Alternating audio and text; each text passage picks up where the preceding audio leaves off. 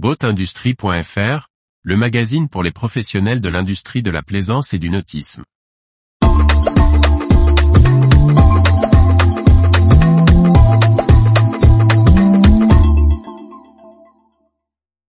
En France, la Fédération des industries nautiques investit dans les salons.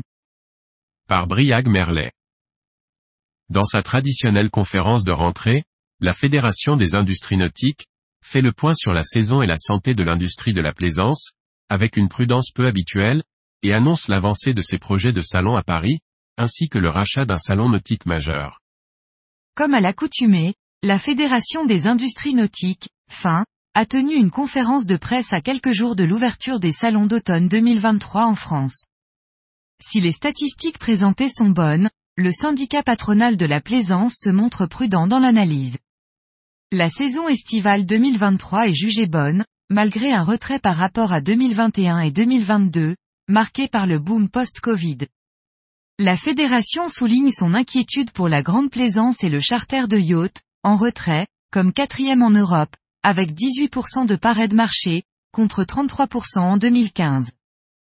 Les chiffres de l'industrie, publiés à l'été, ont aussi été commentés avec retenue par le président de la fin, Jean-Paul Chapelot. À ce stade, il est difficile de se prononcer sur la suite. 2022 s'inscrit dans le sillon des années exceptionnelles post-Covid. Les immatriculations de bateaux neufs et les mutations du premier semestre 2023 sont bonnes mais nous sentons une contraction du marché. Au cœur de la stratégie de la fin, les salons nautiques sont l'axe majeur pour 2024.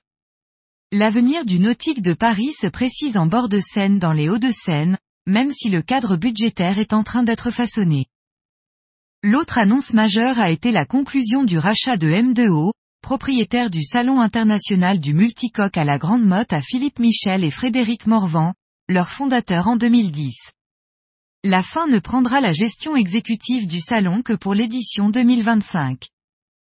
Enfin, pour les équipementiers, la fin veut poursuivre le développement sur les salons BTOB avec un cinquième pavillon au Metrade d'Amsterdam et un premier pavillon France à Libex, son pendant en Floride, à Tampa.